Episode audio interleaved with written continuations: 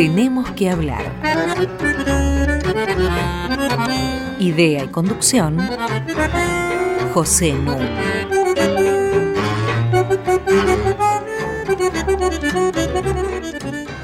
Muy buenas noches. Hoy tenemos que hablar de Internet. Tengo a mi lado a Mariana Heredia. Buenas noches, Pepe. Eh, Hola, Mariana. Y tenemos a una invitada exquisita que se llama Natalia Suazo. Hola, Natalia. Hola Pepe, gracias. Y Mariana, gracias por la invitación. Muy bienvenida. Natalia Suazo es licenciada en Ciencia Política de la UBA, especializada en Relaciones Internacionales, tiene un máster en Periodismo del Instituto Ditela y se ha dedicado de lleno al periodismo con especial énfasis en lo que concierne al mundo digital. De ahí que en el año 2015 Editorial Debate publicó un libro muy importante de ella que se titula Guerras de Internet y ahora viene de publicar Los dueños de Internet, libro acerca del cual vamos a conversar. Y hay una cosa que me interesa subrayar. Desde su comienzo, hace ya más de 60 programas, hemos tenido como criterios rectores tratar de desenmascarar, criticar las prácticas de razonamiento de sentido común, en otras palabras, las verdades recibidas del sentido común.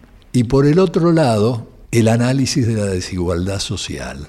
Y significativamente, estos dos temas son claves en el libro de Natalia, cosa que me congratula. Yo voy a hacer una breve introducción antes de que comencemos la charla. ¿Qué es Internet? Bueno, Internet es un sistema que ha permitido interconectar redes de computación de todo el mundo. Por eso se la llama red de redes. Para quienes no manejen el inglés, red en inglés se dice net. De ahí Internet, entre redes. ¿Cuál fue el comienzo de esta historia? Por otra parte, bastante reciente. El comienzo de esta historia implicó la confluencia de dos agendas tecnológicas bastante distintas. Una tiene que ver con la agenda tecnológica militar de la Guerra Fría y la otra tiene que ver con el desarrollo de las computadoras personales. Acerca de la primera, desde 1973 se comenzó a trabajar en el desarrollo de conexiones entre Estados Unidos y Europa, como digo, en el contexto de la Guerra Fría. Los impulsores de esto fueron en primer lugar la NASA, que es la Administración Nacional de Aeronáutica y Espacio, el Departamento de Energía de Estados Unidos y la Fundación Nacional de Ciencias de Estados Unidos, la National Science Foundation. La National Science Foundation, a mediados de los años 80, financió cinco centros de supercomputación en otras tantas grandes universidades norteamericanas y financió además la red que conectó a estos cinco centros de supercomputación. Vale decir que esta agenda tecnológica, que fue el punto de partida de la historia que comento, ha sido una agenda pública, ha sido impulsada desde el Estado. La segunda tiene que ver, dije, con el desarrollo de las computadoras personales. Parecía imposible que las grandes computadoras, estas supercomputadoras a las que aludo ocupaban enormes habitaciones, pudieran convertirse en algo que se llevara en el bolsillo. El primer paso en esta dirección lo dio en 1977 Apple, sacando una computadora personal que se llamó Apple II. Solo que se hizo muy popular en las escuelas pero no fue tenida en cuenta por las corporaciones porque se lo consideraba una máquina para jugar. Era algo con lo que los chicos se entretenían. Esto va a cambiar cuando en 1981 IBM lanza una computadora personal. Un bichito me contó que por esa época nacía Natalia Suazo y otro bichito me dijo, y recordale que la primera computadora personal que ella tuvo fue una IBM. ¿Es así? Sí, mi mamá se ganó un quinto del, de la lotería de Navidad. Mi mamá es maestra y mm, me imagino que no tenía mucha cercanía a las computadoras, pero intuía, como intuyó muchas cosas, eh, que eso era algo importante en ese momento. Intuyó, entre otras cosas, cuando yo le dije que, era, que quería ser periodista, que me dijo, estudia algo en serio. y, estudié ciencia política y tuvo mucha razón también, así que es una visionaria mi madre. Pero después sí hiciste el máster en periodismo. Sí, sí, pero... Que a lo mejor no lo hubieras hecho si no estudiabas la licenciatura. No, pero ya trabajaba de periodista. Mi mamá siempre me dijo, el periodismo es un oficio, con toda razón del mundo. Claro. Y bueno, y esa computadora fue también una visión que tuvo mi madre. Era durísima, eran las teclas eran duras, pero fue nuestra primera compu. Lo que es eh, impresionante es que estamos hablando de los años 80, es decir, estamos hablando a lo sumo de un cuarto de siglo. En verdad estamos hablando de dos décadas. La manera en que esto se generalizó, la electricidad para cubrir el 30% de los Estados Unidos tardó 47 años. Este es un proceso que se ha eh, dado de una manera absolutamente vertiginosa. La masificación comienza en los años 90, o sea, menos de 25 años después, el 50% de la población mundial tiene acceso a Internet. Ahora, cuando en los años 90 empieza la masificación de las computadoras personales, reinaba un tecno-optimismo que alentaba la contracultura. Es decir, se pensaba que iba a ser sobre todo un instrumento para poder ponerle coto a los ricos. Es decir, que iba a aumentar la comunicación horizontal entre militantes. Una prueba de esto es que en noviembre de 1999 estaba programada una reunión de la Organización Mundial del Comercio. Desde febrero de ese año, los activistas comenzaron a conectarse en todo el mundo para boicotear la agenda de esa reunión de la Organización Mundial del Comercio. Y tuvieron éxito, tuvieron que modificar la agenda. Esto le dio más fuerza todavía a ese tecno-optimismo contracultural, que después, como nos va a contar Natalia, iba a ir naufragando, porque son justamente los años de ascenso en todo el mundo y sobre todo después eh, de la caída del muro de Berlín y de la disolución de la Unión Soviética, de ascenso del capitalismo financiero, es decir, de lo que llamamos neoliberalismo y que hoy en día es sinónimo de capitalismo, aunque tenga distintas manifestaciones en diversos eh, países. Y el cambio, sin duda radical, se nota cuando uno compara el año 2007, cuando todavía había miles de eh, servidores con lo que pasa hoy en día, en que reina lo que Natalia llama el club de los cinco, es decir, Google, Microsoft, Facebook, Apple y Amazon. En varios programas aludimos nosotros a una constatación que tuvo que admitir el foro de Davos del año pasado, y es que hay ocho personas en el mundo que tienen más riqueza que la mitad de la humanidad, es decir, más riqueza que 3.800 millones de personas. De esas ocho personas, cuatro son dueños de empresas tecnológicas.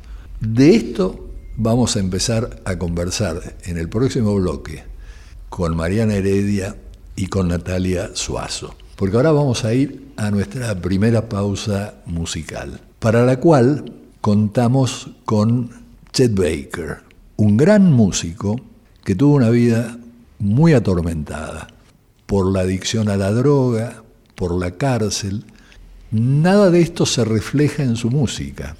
Es muy notable el contraste entre su vida desdichada y la música que produjo.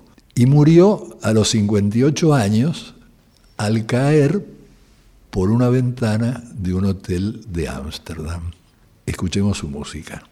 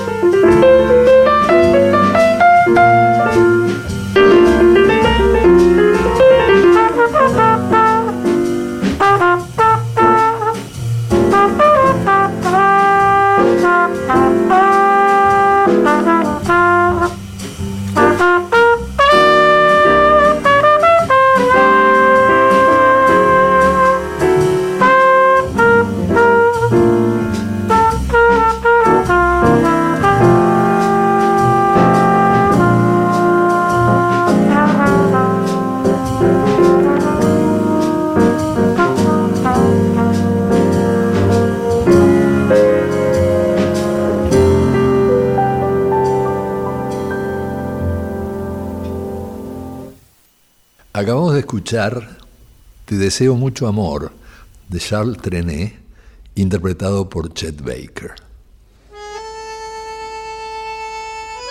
Hasta las 21. Tenemos que hablar. Con José Nuno.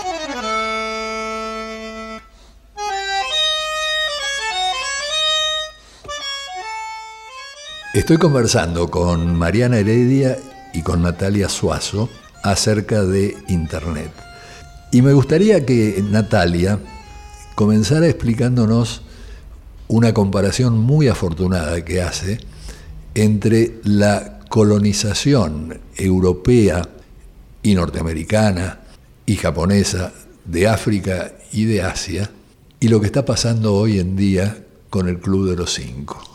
Sí, es una comparación, una metáfora, una imagen que uso cuando, cuando empieza el libro, a partir de eh, este dato, que es que hay ocho hombres del mundo que tienen la misma riqueza que el 50% restante de las personas. Como, o sea, podrían ir en dos autos viajando las personas que tienen la misma plata que el resto de la humanidad. Y entonces la pregunta es cómo llegamos hasta ahí, porque en definitiva hoy además de esas grandes riquezas, esos hombres, porque además son todos hombres, eh, hoy tienen territorios similares a los de grandes potencias, porque Facebook hoy tiene 2.300 millones de usuarios, solo Facebook. Sí, digamos, sí. usuarios activos, Exacto. ¿no? Porque además cada tanto limpia de lo que son, digamos, cuentas falsas, etcétera. Pero son 2.300 millones de personas. Sumémosle que además son dueños de WhatsApp, que también son otros millones en el mundo, miles de millones. Y sumémosle Instagram, porque también es otra red que es de ellos. Entonces, tienen una población, imaginemos que somos 7.000 millones, si hay 2.300 millones que están conectados a Facebook, digamos, son dueños o son, digamos, los que gobiernan gran parte de nuestras vidas, digamos, de otras maneras, ¿no? Podemos usar otras palabras, ejercen go- gobernanzas de facto sobre nosotros, pero son personas con mucho poder, evidentemente. Y entonces, si uno se los tuviera que imaginar, a los dueños de Google, de Facebook, eh, de Microsoft, que están en todas nuestras computadoras, o de Apple, uno podría pensar que eh, hay una imagen que, que yo tengo de, de pequeña que era que me gustaba mucho mirar mapas, mapas de la historia, de cómo. Y, y a mí me sorprendía en el caso de África cómo las líneas podían ser tan rectas, ¿no? Claro. Cómo se podían. Y bueno, obviamente alguien me habrá explicado, no recuerdo quién, alguien me habrá explicado que eso fue porque en algún momento una serie de señores poderosos se sentaron en una mesa, así como nosotros estamos sentados esta noche o en algún momento, y dijeron, nos vamos a, esto es para vos y esto es para mí. Y un poco esa imagen sirve porque cuando hoy se dirimen las cuestiones globales, también tenemos que pensar en estos grandes poderes. De hecho, otra cosa que vos mencionás respecto de, en ese momento, un foro de la OMC, de la Organización Mundial del Comercio, hoy la cuestión de los, de los grandes flujos de datos es tema central del G20. O sea, este año, el tema del G20 eh, de los países, de las potencias del mundo reunidas, es la digitalización y el futuro del trabajo. Claro. Ese es un tema hoy de los foros internacionales de discusión. Eh, más allá de los foros propios de Internet, ¿no? de los foros de gobernanza de Internet, que están un poco ya desdibujados, ¿no? Pero hoy el poder pasa por esos datos que estas plataformas, porque además son plataformas. Vos decías que en, en 2007 el número de sitios con los cuales interactuábamos eran miles. Sí.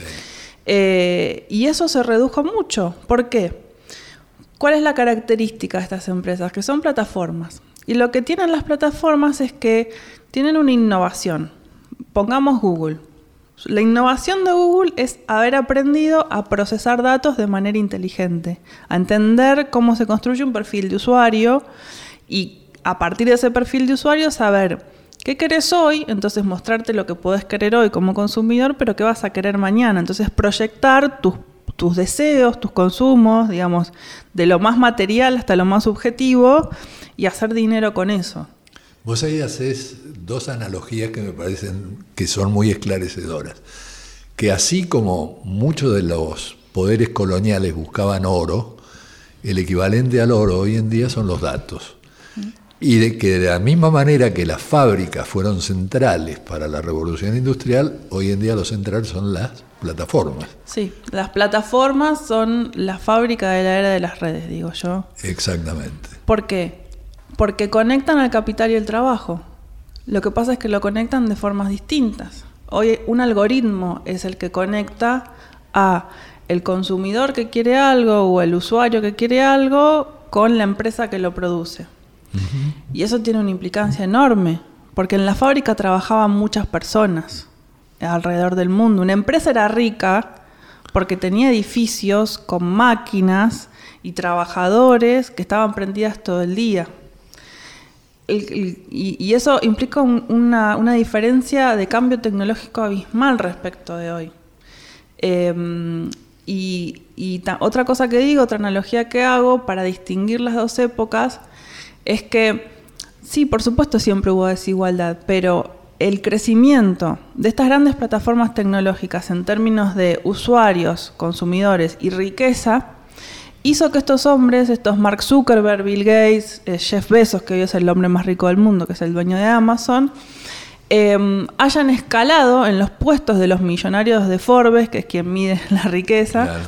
eh, muy rápidamente y eso, la, la vez anterior que sucedió en la historia, después de los, de los, de los faraones egipcios, digamos, había que ir muy lejos a la historia hasta encontrar otro momento de gran rapidez de acumulación de riqueza, fue en el siglo XIX con los grandes millonarios de los ferrocarriles y el petróleo. Los JP Morgan, los, digamos, en, en Estados Unidos, digamos, este, los Rockefeller. Solo que había más conflicto entre ellos de lo que hay hoy entre los cinco, ¿no? No solo eso, sino que, a ver, hoy los cinco primero que no se pelean entre ellos, se reparten en el mundo porque saben que esa es la forma de hacerlo bien y le dejan a China que haga, que haga su juego, porque entre la lista de millonarios también hay el dueño de Tencent, que es una gran empresa de redes sociales, y de Alibaba, que es el Amazon chino. Le dejan a China que haga su juego, cooperan además, porque hoy Google está entrando finalmente hacer el buscador que China quiere con toda la censura incluida y lo está haciendo digamos, algo que, digamos, hay, si, si, si tomáramos la, la, visión liberal de la, del mundo, hay una paz, una paz ahí, una paz kantiana increíble. Claro. Nadie se pelea con nadie, ¿no? Es un consenso de locos que nunca hubiéramos imaginado. Claro, y del otro lado, eh, un personaje que hace recordar lo que decía Marx. Este, Marx decía que Robinson Crusoe era una visión estetizante del individuo que imagina el capitalismo como su protagonista. Y hoy el Robinson Crusoe es el individuo sentado frente a su computadora. Sí, eh, es una imagen interesante. De hecho, yo leí mucha literatura de esa época cuando estaba escribiendo el libro. Eh, sí, en un punto sí, pero creo que hay, hay, una gran diferencia. Bueno, tal vez en el de Robinson Crusoe no, porque era un personaje muy idealizado, ¿no? Claro. Uh -huh.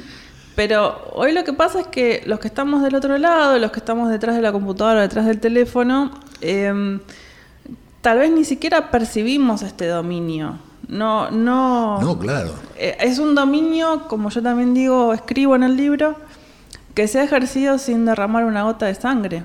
Hay un consenso muy grande.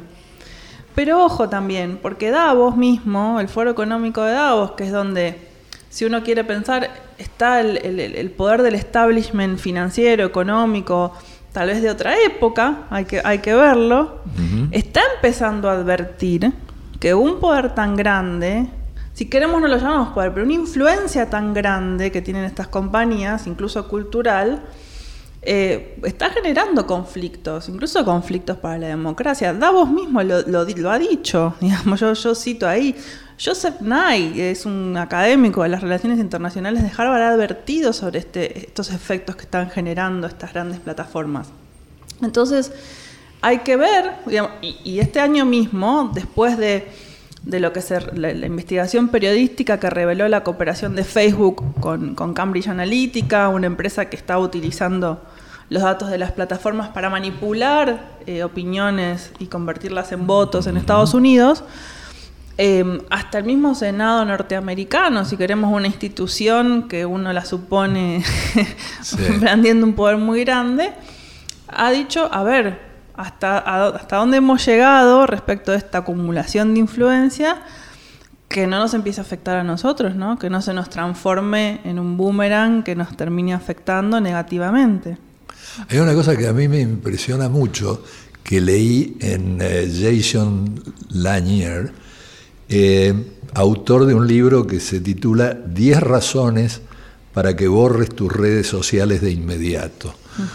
Eh, él dice que Facebook o Google o Twitter no le agregan nada a Internet.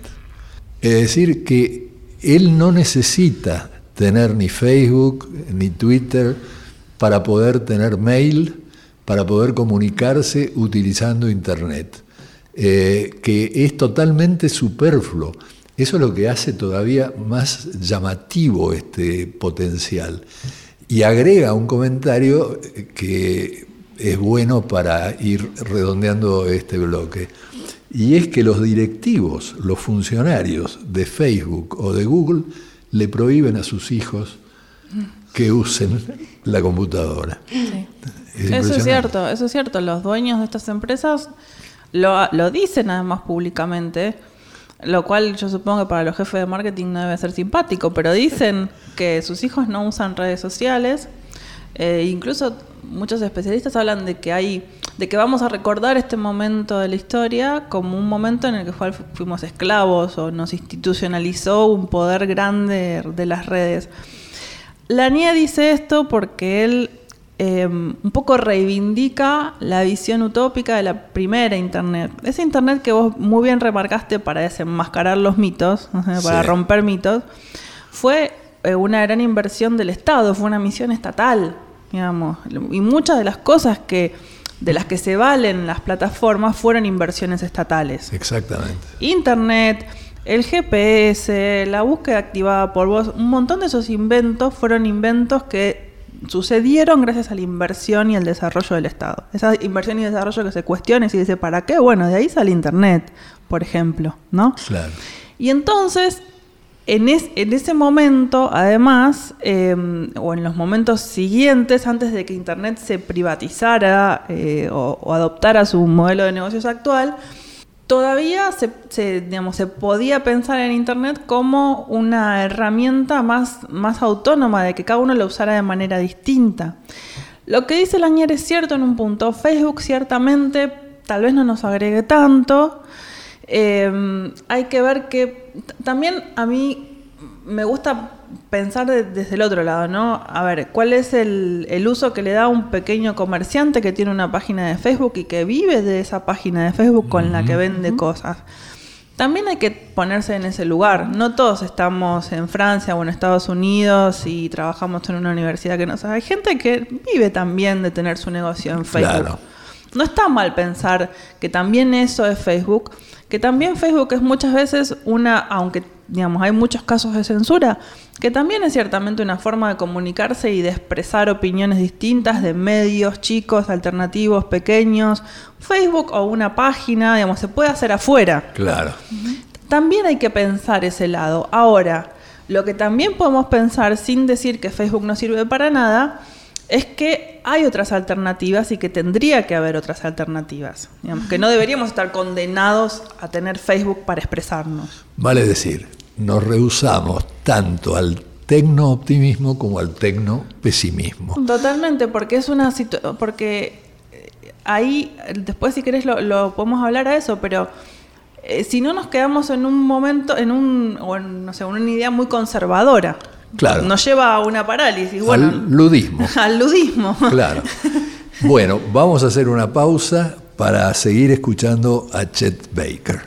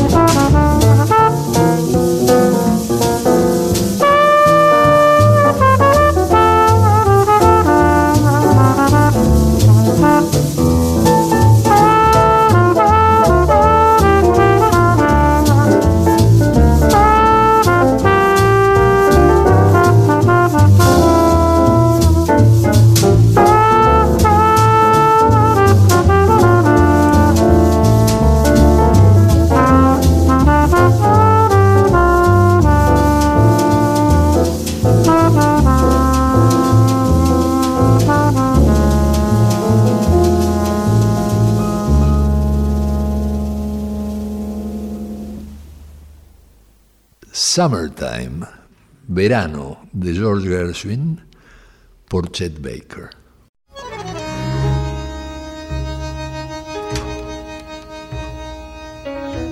Seguimos en Tenemos que hablar con José Nuno.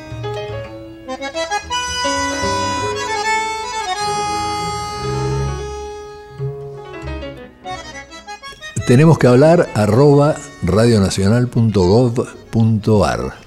Es nuestro sitio para que ustedes se puedan comunicar. Por otra parte, mm, todos nuestros programas, como muchos de ustedes ya saben, están en www.radionacional.com.ar barra podcasts, de donde pueden bajar 60 y algo de emisiones. Sigo conversando con Mariana Heredia y con Natalia Suazo. Natalia, es muy grato tenerte con nosotros. Eh, me imagino que algunos de los oyentes estarán fascinados a la hora de comunicarse a través de una cuenta de Gmail o tener una página de Facebook y acceder a todo eso gratuitamente. Y muchos de ellos pensarán también que para generar una educación moderna en las nuevas generaciones hay que entrenarlos en los usos de estas plataformas. Vos en tu libro contás algunas de las amenazas, de los riesgos que supone que todos usemos estas plataformas y que se les transmita a los chicos en la escuela que tienen que usar estos soportes y no otros. Sí, hay un riesgo en pensar que Internet es igual a Facebook. De hecho, hay estudios en, en países en donde se ha implementado un proyecto que quedó un poco en desuso afortunadamente de Facebook, que es el proyecto Free Basic o Internet.org, que es en países donde no había acceso a Internet, digamos, se les daba a las personas, este, por supuesto bajos recursos, un celular con una aplicación y eh, esa aplicación tenía una versión limitada de Internet, que era, por supuesto, primero Facebook, una versión más limitada de Wikipedia, con un solo idioma o con dos idiomas y algunas otras cositas más. Y esa versión limitada de, Internet no es Internet en realidad. Es una versión, digamos, si uno quiere, filtrada, curada por alguien que además en general ese alguien es una persona que está en California, en Silicon Valley, en Estados Unidos, y es, digamos, también una forma de colonialismo ¿no? cultural porque es otra persona que elige sobre uno. En el caso de, los programas educativos, eh, hay una empresa que es Microsoft, de Bill Gates, y ahora hace unos años también está eh, incidiendo bastante Google en el mercado, Em, que venden, ellos dicen, digamos, eh, la, escuela del futuro, hay toda una cuestión respecto al marketing de la escuela del futuro, que es que los programas que los chicos tienen que usar para conseguir el trabajo del futuro, porque hay, hay una idea que es, no sabemos de qué vamos a trabajar mañana y entonces tenemos que estar preparados. A ver, nunca supimos de qué íbamos a trabajar mañana. Es cierto que hoy en la vida de una persona hay eh, más trabajos, una persona va a tener más trabajos en su vida que antes, que por ahí una persona, no sé, en la década de 50, 60 o incluso hasta hace pocos años siempre tenía el mismo trabajo en su vida. Lo que no es cierto es que tengamos que reemplazar a lo que había antes por algo totalmente nuevo y que esto totalmente nuevo sea una plataforma. Hay, eh, una frase que repiten mucho las personas de, Microsoft que es que está todo en Internet, entonces lo que hay que aprender a usar es la herramienta y si uno sabe usar la herramienta va a conocer el mundo. Bueno, eso es una falacia porque en realidad uno conoce el mundo verdaderamente si puede, además de encontrar la información, hacer algunas cosas más con la información. Por ejemplo, ponerla en contexto, compararla, generar uno mismo algo sobre esa información. No es lo mismo si uno, porque hay un, hay un ejemplo que yo siempre doy que es, si uno le pregunta a Google, ¿el azúcar es bueno o el azúcar es malo? Bueno, puede haber dos opciones, o sea, las, grandes empresas que venden cosas con azúcar te van a decir, es bueno, no importa, come un poco. Y hay algún otro que te va a decir, no, tanta azúcar no es bueno porque a tu salud le afecta de tales maneras. Bueno, lo que debería hacer una persona con su educación es poder poner en, comparación esas dos cosas, poder leer, poder leer el contexto, decir de dónde viene cada una de estas ideas y sacar una conclusión al respecto. Entonces no es cierto que lo único que se necesite para formar a los alumnos, a los chicos o a las personas adultas del futuro sea utilizar las herramientas. Entonces yo en ese capítulo digo, a partir de conversaciones con especialistas en educación, no lo digo obviamente yo sola, eh, es que no caigamos en la trampa de pensar que la educación del futuro solamente es aprender a usar un programa. Que tenemos que poder distinguir qué es lo anterior que todavía nos sirve. En el caso de lengua, esto que decíamos, leer críticamente la información, producir nuestra información. En el caso de las matemáticas, eh, producir nuestros propios programas, porque en definitiva eso, digamos, hay una discusión sobre si se debe enseñar o no programación en la escuela como algo básico, pero lo que es cierto es que tenemos que entender más conscientemente los programas que utilizamos todos los días. Y eso se hace con matemáticas, con las mismas matemáticas de siempre. Ahí no hay un atajo, no hay atajo posible. Pero además, eh, tener plena conciencia de que la cultura es un tejido de interpretaciones. Y de interpretaciones contrapuestas muchas veces. Y que hay que tener justamente elementos conceptuales para entender una interpretación o para poder formularla, em, empezando por el manejo del lenguaje, ¿no? Entonces, este, la idea esta de que todos los datos uno los puede encontrar en eh, Internet, y que para qué se va a romper la cabeza este, pensando o memorizando o tratando de retener este, información. Bueno, es solo relativamente cierta.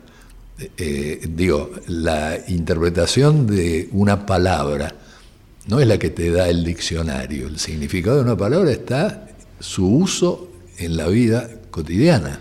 Sí, y además es una idea conservadora, porque esa idea supone que otro va a producir que yo lo único que tengo es que consumir. Claro. Y que va a haber otro que me lo diga. Y yo lo tengo que ir a buscar nada más. No puedo hacer nada con eso.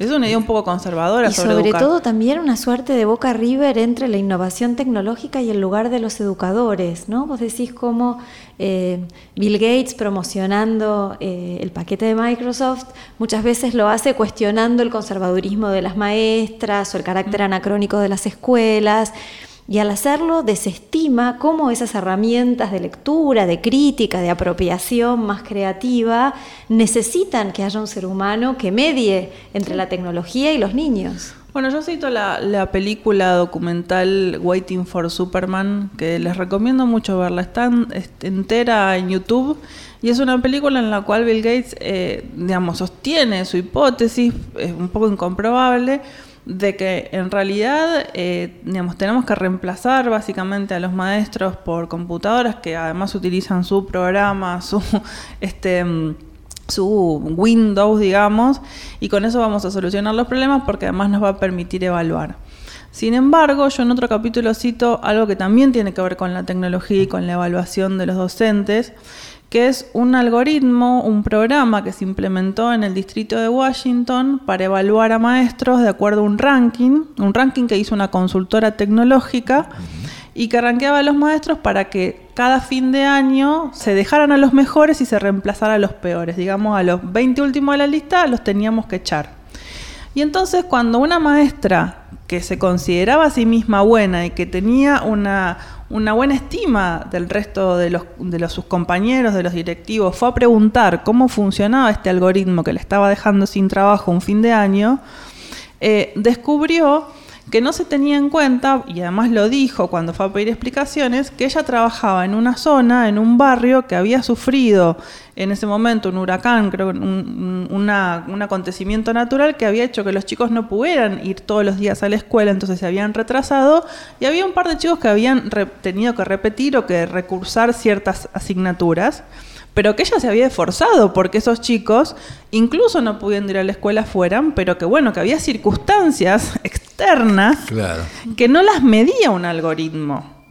Y entonces hay que tener cuidado con eso, sobre todo ahora que, digamos, todo lo hay, gran parte del discurso del Ministerio de Educación que es tenemos que evaluar, tenemos que evaluar. Bueno, evaluar cómo, qué y para qué, digamos. Entonces yo digo una frase que es, bueno, el producto que te vende la compañía tecnológica no puede, estar por delante de la política educativa. porque además la política educativa define qué enseñás en Buenos Aires y qué enseñás en Chubut o en Córdoba, que no siempre es lo mismo y las trayectorias escolares no son siempre las mismas. Entonces no se puede automatizar todo y en el caso de la educación me parece que es muy, en todos los casos, no hay casos de, decisiones automatizadas en, en, muchos aspectos, ¿no? En la salud también, pero o en el trabajo. Pero en el caso de la educación me parece que lo estamos naturalizando por este mito de que todo tiene que ser tecnologizado, lo cual además supone que en las aulas hoy no se está usando ninguna tecnología, lo cual no es cierto. Claro. Eh, y mientras tanto se ha discontinuado el programa Conectar Igualdad, que por otro lado podemos hablar de cualquier cosa, pero sin una computadora en, en las manos de un chico hoy estamos creando la primera desigualdad. Entonces, si vamos para atrás, si vamos los pasos para atrás, en un programa que era básico en términos de tener una computadora y después con la computadora hacer otras cosas, en principio con eso estamos yendo muy para atrás respecto de lo que se venía haciendo por lo menos. Y no vemos, pero por lo menos que haya una computadora, ¿no? Claro. Este, bueno, eh, ahora vamos a volver sobre estas cuestiones, eh, particularmente en un país donde la educación está descentralizada. ¿no es cierto? Entonces, eh, cada provincia decide lo que hace.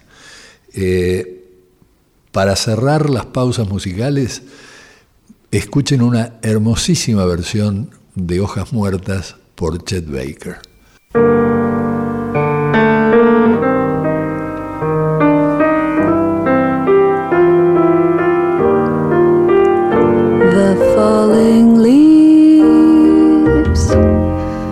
drift by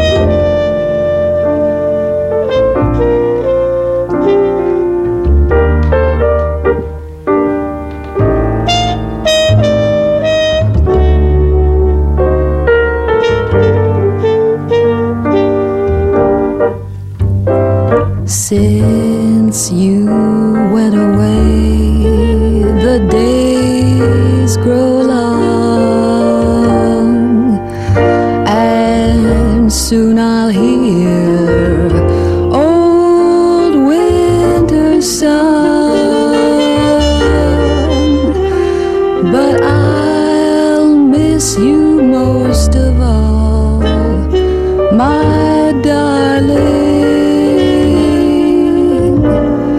When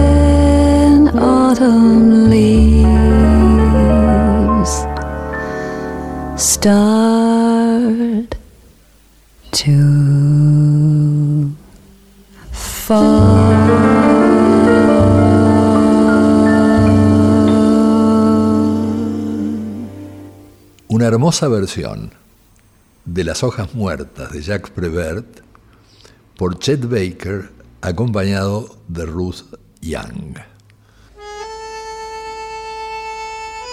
Hasta las 21.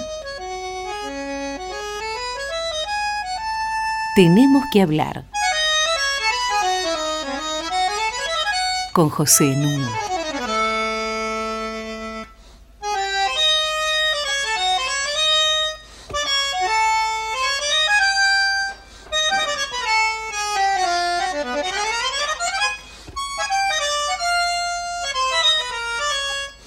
Último tramo de esta interesantísima conversación que estoy teniendo con Mariana Heredia y con Natalia Suazo, destacada periodista y especialista en Internet, sus guerras, sus dueños. Quisiera eh, que nos dijeras algo acerca de este fenómeno único y es que Facebook se ha transformado en la primera fuente de noticias del mundo. Sí, esto viene sucediendo hace un tiempo y es que ya en Internet no, no tipeamos cada una de las direcciones de los sitios, sino que lo primero que abrimos a la mañana, probablemente si les preguntara a ustedes, yo no tengo Facebook en el teléfono, así que no, pero eh, abrim- abrimos nuestras redes sociales y chequeamos ahí lo que está pasando en el mundo. Eh, eso hace que, por un lado, los medios tengan menos poder que el que tenían, que tenían antes, pero por el otro lado hay mucho poder en Facebook. Estamos de acuerdo en que este pánico moral que se ha generado respecto de que Facebook era el causante de toda la, la falsedad del mundo no es cierto. Sabemos que las noticias falsas existieron siempre porque en definitiva, como hablábamos en el bloque anterior, se trata de interpretaciones del mundo y además eh, lo que ha existido también desde antes es que en general preferimos informarnos con un medio que nos diga más o menos lo que pensamos. Tendemos a confirmar nuestros sesgos y eso siempre ha sucedido. Eh, lo dice muy bien Eli Pariser, un, un autor que tiene un libro traducido en español que se llama El filtro burbuja, que es que siempre hemos elegido, por ejemplo, en Estados Unidos Fox News y teníamos un pensamiento más de derecha, o aquí en Argentina incluso comprábamos Página 12, o comprábamos La Nación, o comprábamos Clarín de acuerdo a cómo pensáramos. Eso siempre ha sucedido, pero que cuando comprábamos el, diario ideológicamente motivados, todos leíamos más o menos, lo- todos leíamos la misma noticia y conversábamos sobre una noticia común. Lo que, lo que cambia con las redes es que la personalización ya es totalmente individual. Entonces, Facebook nos muestra lo que queremos permanentemente a nosotros, a Natalia, José, a Mariana, y eso hace que además no, sumado a otra cosa, que es que no sabemos cómo ordena esa información, porque hay un algoritmo que la ordena, y ese algoritmo es opaco. Entonces puede suceder que la ordene, pero también puede suceder que la filtre o que la censure. Y entonces suponemos que nos estamos enterando de todo lo que pasa en el mundo, pero no es así. Y suponiendo que tengamos conciencia y sepamos que alguien la ordena por nosotros, lo que nos limita es la visión, este, lo dice Lañé y lo dicen otros autores, de, de cosas de las que a veces no queremos escuchar, pero que tenemos que escuchar porque son importantes. Claro. Para nuestra vida democrática es importante que escuchemos otras cosas y que escuchemos noticias que no nos gustan, pero que son relevantes, porque si no nos vamos encerrando en esa burbuja y esto es lo que cambia. No es que haya noticias verdaderas o falsas, eso existía antes, El problema es que no veamos otras visiones del mundo y que además quien nos decida sobre lo que vemos sea una empresa, una corporación, a la cual no le podemos pedir rendición de cuentas. Eh, yo quiero poner una nota al pie de página porque tal vez algunos oyentes eh, no sepan que es un algoritmo, término que se está usando cotidianamente ya. Un algoritmo no es otra cosa que un procedimiento que debe seguir reglas muy precisas para llegar a un resultado. En este caso, los algoritmos a los que hacía alusión Natalia son los que permiten que los datos se transformen en servicios, que son los que brindan, por ejemplo, Facebook, adaptados a cada uno de los consumidores. Eh, lo que también me parece eh, fundamental es remarcar que no es inocente que el creador de Facebook eh, tenga un título en psicología, ¿no? porque han seguido estrictamente los principios del conductismo para crear adicción. Es decir, esto se hizo por parte de las tabacaleras para generar consumo de cigarrillos. Es lo mismo que está ocurriendo deliberadamente con la computación, con eh, el mundo digital, ¿verdad?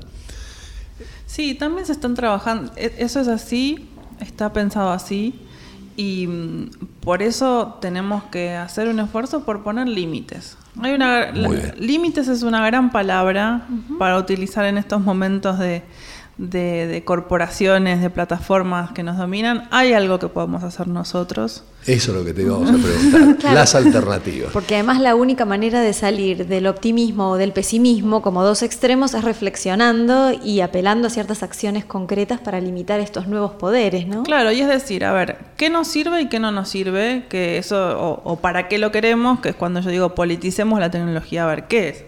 Yo tengo, eh, les pongo un caso concreto que yo cuento en el libro. Em, distintas ciudades europeas, en principio Barcelona, pero después se sumaron muchas otras, veían que la plataforma Airbnb, que es una plataforma que conecta personas que quieren alquilar una habitación, una casa para vacaciones, les estaba copando todo el mercado inmobiliario y entonces las personas que vivían ahí, los, los, nativos, digamos, que vivían ahí, se tenían que ir corriendo cada vez más a los suburbios o pagar alquileres muy caros. Y entonces se unieron y dijeron, vamos a poner un límite de mercado para que estas compañías puedan, digamos, que haya que registrar, que se tengan que registrar cada una de las casas que son alquilables sobre esta plataforma, si no es ilegal, y pongámosle un límite. Y entonces se generó un límite que cada ciudad determinó cuál era, de acuerdo a cómo era su mercado inmobiliario, y entonces dijeron, más del 30% de casas no se pueden alquilar por Airbnb, tienen que quedar para la gente que vive acá. Pasa lo mismo con, el caso de Uber. Bueno, ¿por qué, digamos, tiene que venir cualquier empresa y, hacer lo que quiere sin respetar ciertas reglas mínimas? Si todos invertimos en el territorio, si todos invertimos en una ciudad, la empresa que viene tiene que, en principio, como mínimo, pagar impuestos. Porque si no, no hay beneficio mutuo, si no, todo lo que hay es un extractivismo. Y esto tiene que ver con lo que hablábamos al principio. Eh, pongo otros casos que son ciertas iniciativas tecnológicas que está, está haciendo Santa Fe, eh, que los pueden ver en el, hay una página que se llama Santa Lab de proyectos de innovación tecnológica, que son formas alternativas de pensar la tecnología. Y lo importante de todas es, no estamos en contra de la tecnología, sino que tenemos que pensar primero para qué la queremos y después utilizarla de manera inteligente. Ese municipalismo radicalizado, ¿no es cierto?, que detectaste en tus conversaciones en Barcelona, eso es lo que me parece una de las bases muy importantes para el cambio. Y la otra es una intervención muy activa del Estado, así como el Estado intervino en la creación de Internet. El Estado debe regular, el Estado debe estar en condiciones de poder hacerlo. Eh, ya vimos que Europa es más proclive a este tipo de regulación, por eso la fenomenal multa eh, que le puso a Facebook, y no así en Estados Unidos, ¿no es cierto?, con la causa contra Google, que no prosperó. Sí, o con el nuevo reglamento de protección de datos de la Unión Europea, que, que limita, por supuesto, y además le pide a los algoritmos que expliquen, a las empresas que expliquen cómo usan los datos. Ahora, en Argentina, eh, hace dos semanas se entró en el Senado el nuevo proyecto para discutir datos personales en la Argentina. Digamos, se puede recuperar la decisión, si queremos, se puede recuperar la soberanía, pero hay que tomar decisiones sobre estas cuestiones. Absolutamente. Y yo otra cosa que digo en el libro es hay que ser valientes, ¿no? Hay, porque la única manera en que se pueden revertir las relaciones de poder desiguales es ah, siendo valientes, que no es nada extraño, ¿no? Pero a veces tal vez la pregunta es cuándo dejamos de pensar que la política puede ser valiente.